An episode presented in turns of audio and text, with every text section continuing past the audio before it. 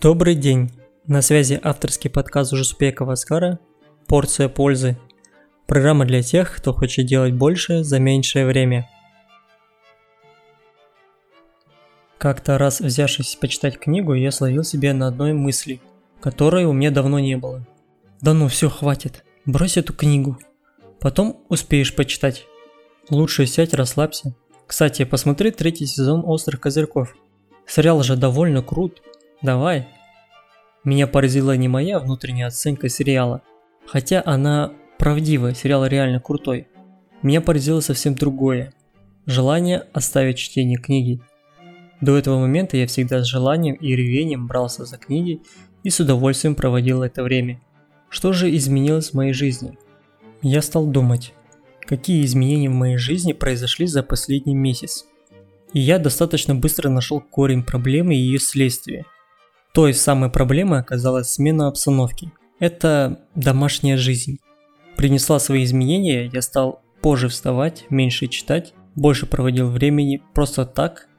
И такую модель поведения мой мозг принял с распростертыми объятиями и сделал ее новой зоной комфорта. Впоследствии этого изменения мое поведение предыдущей зоны комфорта, а точнее чтение книг, отличается от новой модели. И эти несоответствия мой мозг начал отвергать и отказываться делать. И я стал искать решение проблемы. В этом выпуске я расскажу вам о том, что я узнал о зоне комфорта и о том, как она работает. Вы перестанете жить не по ее правилам, а устанавливать свои. Так что давайте начнем по порядку. Зона комфорта – это область жизненного пространства, в которой человек чувствует себя уверенно и безопасно. Другими словами, зона комфорта – это состояние психологической защищенности, возникающее благодаря сохранению последовательности привычных действий и получению предполагаемого результата. Стабильность и уверенность в завтрашнем дне является универсальной и общечеловеческой ценностью.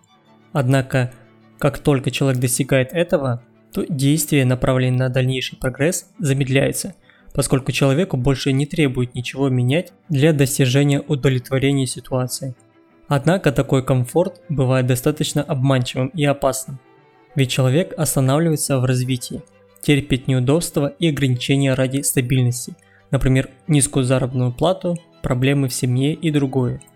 Именно поэтому зона комфорта считается негативным состоянием, которое мешает обретению человеком нового жизненного опыта – Однако основной идеей выхода за зону комфорта в англоязычной литературе является расширение границ собственной зоны комфорта, а не жизнь вне зоны комфорта для дальнейшего личностного роста. Наша жизнь состоит из двух состояний – внутри зоны комфорта и вне ее. Внутри зоны комфорта вам все дается легко, с минимальной затратой энергии и без какого-либо сопротивления. Это прием пищи, чистка зубов, принятие душа, поход в магазин и так далее. То, что мы делаем ежедневно, со временем становится частью зоны комфорта. Но если буквально на недолгое время приостановить эту деятельность, она тут же покинет зону комфорта и начать заново это делать с такой же легкостью уже не получится. Например, она очень хорошо заметна, когда вы после отпуска возвращаетесь к своей работе. Вспомните себя, когда вы только вышли с отпуска и приступили к своей работе. Вам тяжело и у вас какая-то ломка. Ничего не получается, а ведь раньше получалось, да вообще, как я тут работал. Были такие мысли? Хотя род деятельности и ваши обязанности не претерпели изменений. Но что же изменилось? Как вы уже догадались, изменилась зона комфорта. Ранее до отпуска ваша работа являлась частью вашей ежедневной деятельности и поэтому она была внутри зоны комфорта.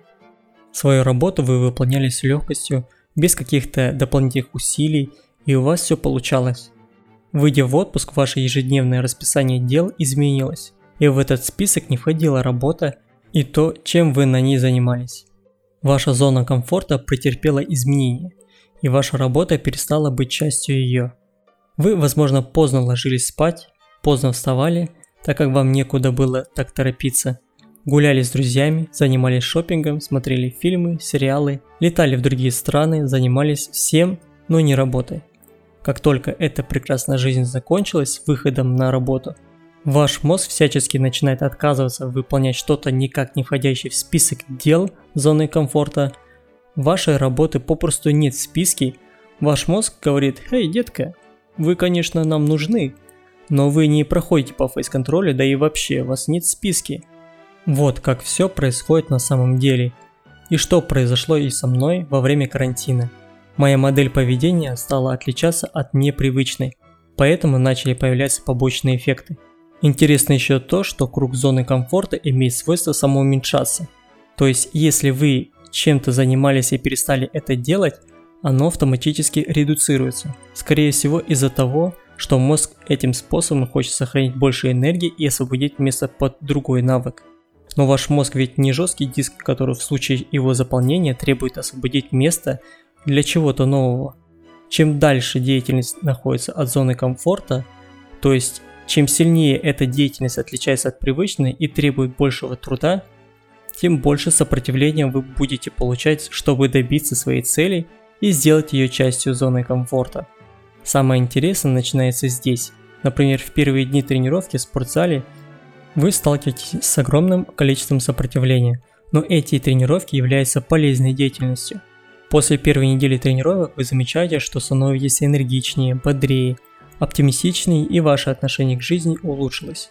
Соответственно, логично рассуждать, что зона комфорта не может определить, что для вас полезно, а что нет, что вам стоит внедрить, а от каких стоит отказаться. Все, что она умеет делать, это делать все, чтобы вы оставались в зоне комфорта. И всяческими способами усложнять все вещи вне ее и делает их ужасно некомфортными. Поэтому роль рулевого падает на вас. Вам предстоит выбирать, что вы считаете полезным и нужным в вашей жизни, после внедряйте ее в зону комфорта, тем самым улучшая качество вашей жизни. Окей, что мы узнали? Что ваша деятельность делится на вне зоны комфорта и внутри зоны комфорта. Зона комфорта не умеет выбирать, что хорошо, что плохо. Все, что она умеет, это первое – делать все, чтобы вы оставались в зоне комфорта.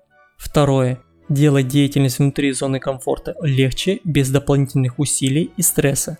И третье, это всяческими способами усложняет все вещи вне ее и делает их ужасно некомфортными. Зона комфорта обладает свойством сужаться в тот момент, когда вы перестаете развиваться и делать что-то за ее пределами. Все, что вам необходимо, это делать то, что вы считаете будет полезным для вас вне зоны комфорта для того, чтобы позднее на ее выполнение тратилось меньше усилий, так сказать, стараться держать зону комфорта широкой, поглощать больше навыков и стремиться ее увеличить. И напоследок скажу, лучшим ориентиром в вашей жизни при совершении какого-то действия должны быть ваши ценности. Зная, каким человеком вы хотите стать, какие черты вы хотите приобрести – каким навыкам научиться и принимать решения, исходя из этого. И помните о том, что сложность выполнения чего-то сложного не является показателем того, что оно вам не нужно. Спасибо, что дослушали меня до конца. Надеюсь, вам понравился этот выпуск. Ставьте лайк, подписывайтесь и пишите комментарии, я всегда на связи. Услышимся с вами на следующей неделе. Пока-пока.